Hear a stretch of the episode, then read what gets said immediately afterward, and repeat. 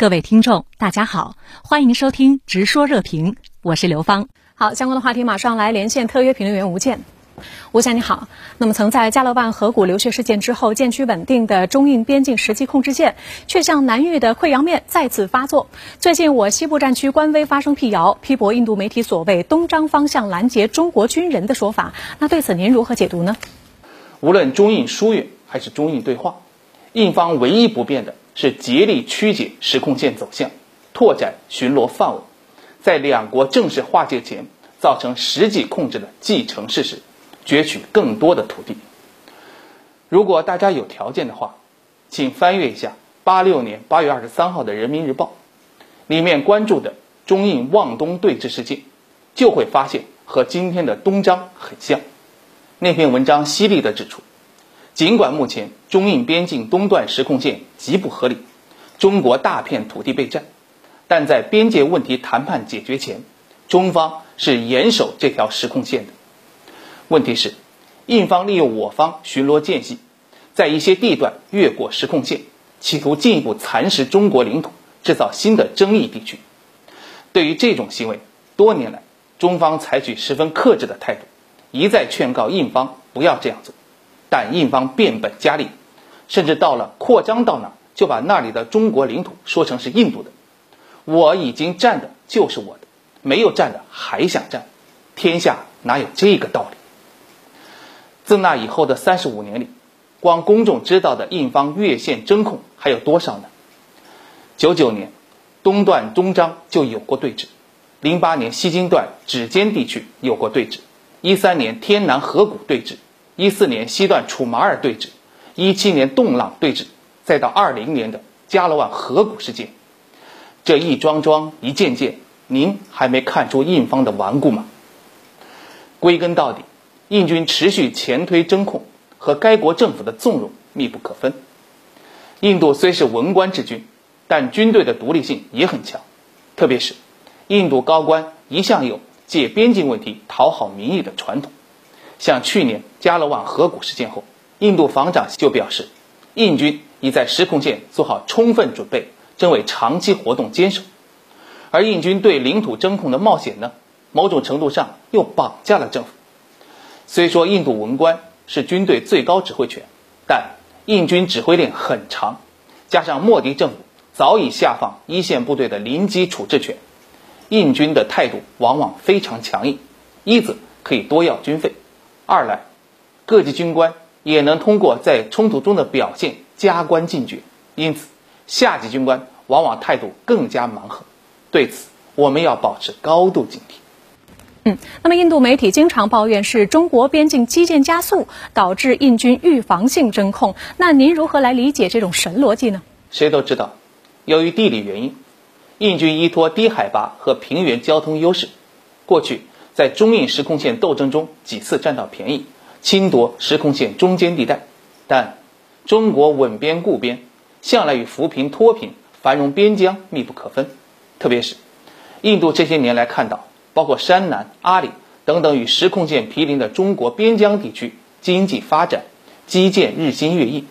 曾经只存在于地图的荒凉居民点，变成了人口稠密的居民村，而边民生活得到改善，当地驻军的后勤保障自然也得到提升。像军报早年就报道过，错那的边防营区，过去不通车，进出全靠走，喝雪水，吃脱水蔬菜，但随着经济社会的发展。那儿已经换上了标准营房，公路通达边防连队，实现边境实况监控，而每个班的宿舍都安装了空调，用上生物净水器。至于单兵的携行装备呢？过去每人要背四十多公斤，可现在十多公斤就够了，而且很多路段是以车代步。从战略大环境看，中印都在崛起，但印度对华的防范心理太重，同时，由于各大国，尤其美国。在积极拉拢印度，让印度觉得有机可乘，企图在中国边境发展达到某种质变前，尽可能的多吃多占。回顾过去中印解决边境对峙问题的程序看，虽然有标准化的协商解决渠道，但光有我们的诚意是不够的，还必须得到印方的配合与完全遵守，否则新的纠纷还会上演。嗯，那么仍在疫情风暴眼中的印度，不仅在喜马拉雅山下积极搞事，还在印度洋上迎来送往，不断与他国联合军演。最新情况是，印度将于美日实现三国航母齐聚。那么，您觉得他图谋达到什么目的呢？事实上，美日印海军合作已推进五年多，特别是依托美日海军基地，把自己的军舰开进西太长时间活动，被新德里认为是牵制中国的重要手段。特别是在今年八月，印度海军在东南亚、南海和西太的两个多月离岸部署里，破天荒的安排了四条军舰，比过去多出两倍。一大支撑就是美日的后勤补给和情报支援很给力。作为投桃报李，印度也乐于同美日展开印度洋方向的联合演习。问题是，正是基于平衡中国这一外部动力，印度与美国、日本。以及其他西方国家的防务合作，总会遇到利益不一致的地方，特别是在印度在乎的印度洋方向，美国以及日本从不希望那里出现过强的力量，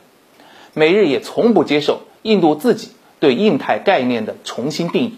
千方百计地敦促印度承担更多的民主伙伴责任。说白了，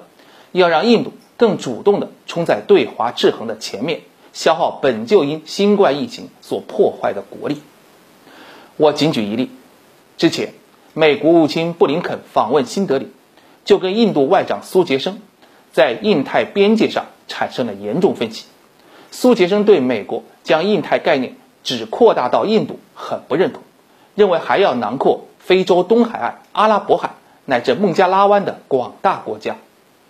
在印太的内涵上呢，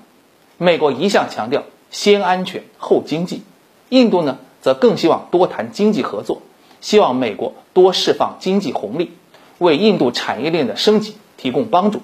对印美经济合作更感兴趣。事实上，别看印度炫耀与西方国家的军事合作如何热络，但归根结底，利益优先的西式外交注定了这种合作不可能铁板一块。我有个预判。无论航母演习这类活动怎么发展，印度都不可能全盘接受美国的印太战略，陷入对方的规制。如果那样的话，就意味着美国在印度视为自家后院的印度洋获得了主导权。正如印度学者尚卡尔曾警告莫迪的：“印度的地区领导雄心，别被美国的诱惑所误导，沦落为人家的打手。”好的，非常感谢吴健先生在上海演播室的在线解读，谢谢。